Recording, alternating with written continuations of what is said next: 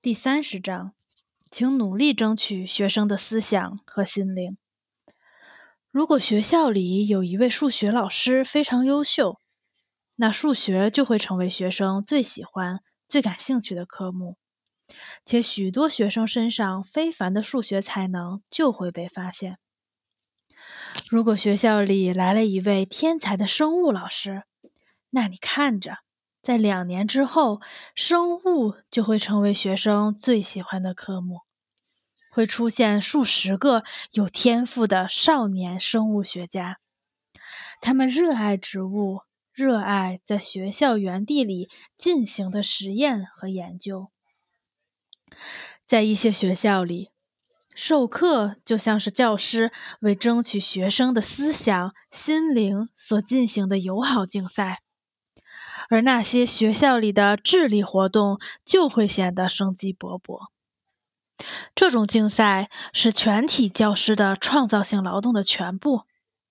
它表现在每个教师都在努力激发学生对自己所教课程的兴趣，使他们迷恋上自己的课。设想一下，一个刚上四年级的孩子遇上的教师全都是才能卓越。至少也是热爱自己教授的每一门课程的人，他们善于点燃学生对自己所教授的最有趣的科学的热爱的火苗。在这种情况下，每个孩子都能展示自己的天赋，并培养自己的爱好、能力、志向和志趣。这里，我们就进入到了教育过程中。最有趣的一个领域，在许多学校的实践工作中，这还是一块未被开发的处女地。我坚信，学习的教育性方面首先表现在，形象地说，就是在这样一个组织有效的科学基础乐队中，每个学生都能找到自己喜欢的乐曲和旋律。没有对某个具体科目、具体科学知识领域的热爱，就谈不上智力上的充实和个人精神生活的丰富。让学生觉得你教的科目最有趣，让尽可能多的青少年像追求幸福一样，梦想着在你带领他们进入的科学领域里有所创造。请把这作为一项引以为荣的事业。请努力争取自己学生的思想和心灵。请与自己的同事及其他科目老师进行比赛。比如说，你教八至十年级二百个学生的物理课，那他们所有人都是你的学生。但你应该还有另外一个“我的学生”的概念。你应该有十个或更多自己的学生，也可以少一点，五六个人，这也没什么好计较的。都是一些青少年，他们将全心全意献身于物理，并把自己的生活与技术、科技思想方面的劳动坚定地联系在一起。除此之外，你还应该有另外十多个学生。通常来说，他们对物理的兴趣还只是刚刚萌芽。其中有一些人未来会喜欢上你的课，而另外一些人会在某个知识领域找到自己的金矿。在生活和学习过程中，没有任何比培养志趣更复杂的事情了。现在你教了二百个学生，让他们每个人都牢固掌握物理的基础知识。这是你工作的一个方面，但请不要忘记，在你的良心上还有教育创造的另一个方面，要关心学生对物理知识爱好的养成，让他们在青少年时期就把物理作为一门热爱的科学，而其在课堂上获得的只是这门科学的基础知识。在学校里，你还应该有一个自己的小学校——少年物理学家学校。这些要怎么做呢？最重要的又是什么？要从哪开始入手呢？当然，你肯定有一个物理研究室，你每天都在里边工作几个小时，或者是就坐着看书，或者是在草稿本上尝试你即将进行的实验作业，或者是为某张图纸或某个仪器模型绞尽脑汁。我想跟你说，如果我是你，我会做些什么呢？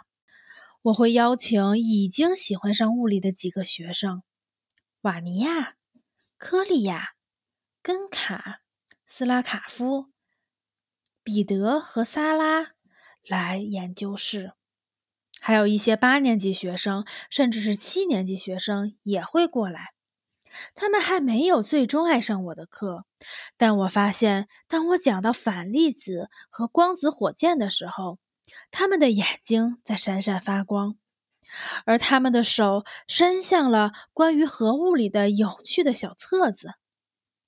我的物理实验室里有一个角落，我把它称为“思想角”。在这里，墙上挂着罗丹的《思想者》的版画，还有一个小书柜，里面放着一些关于科技最新问题的书籍和册子。这些都是让青年学生超出教学大纲的限制，探索未知远方的火光。实验室里还有另外一个角落，叫做男视角。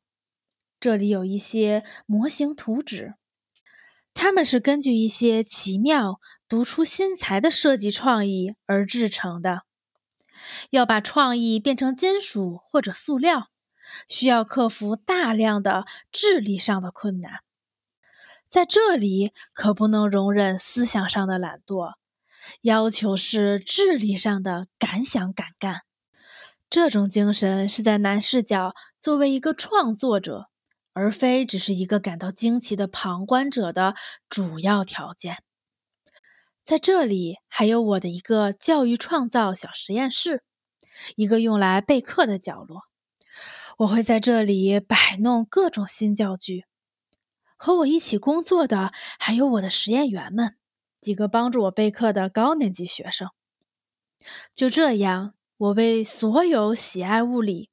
或者是暂时还没有完全喜欢上物理，但眼睛里充满热情和惊喜的学生，打开了通往这些角落的大门。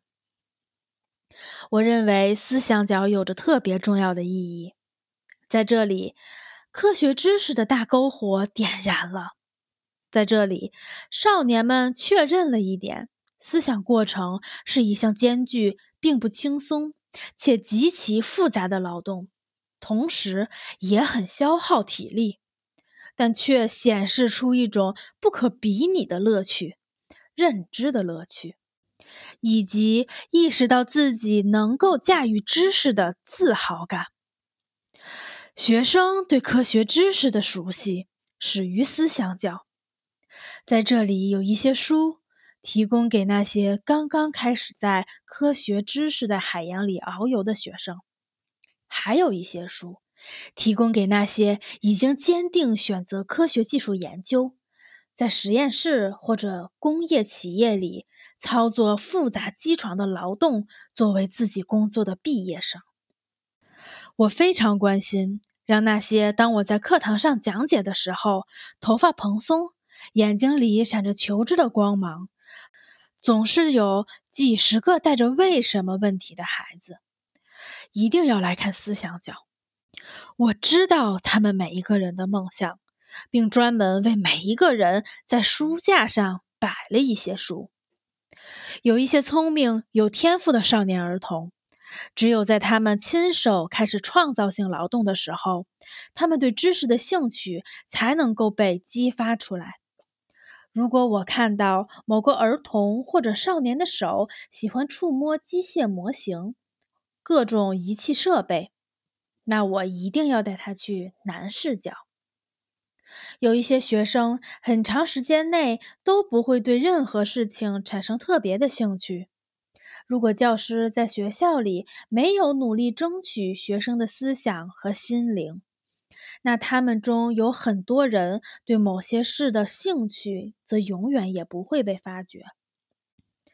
学校里对学习知识无动于衷，那些找不到任何使自己感到兴趣的东西的青少年越多，教师就越不可能有自己的学生。他们就不会把迷恋知识的火花从自己的心里转到学生的心里。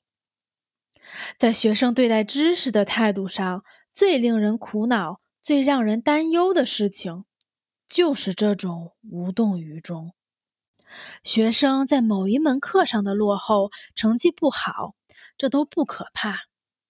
最可怕的就是麻木、冷淡的态度。请唤醒那些麻木、冷淡、无动于衷的学生的意识。一个人对任何事都不感兴趣，这是完全不可能的。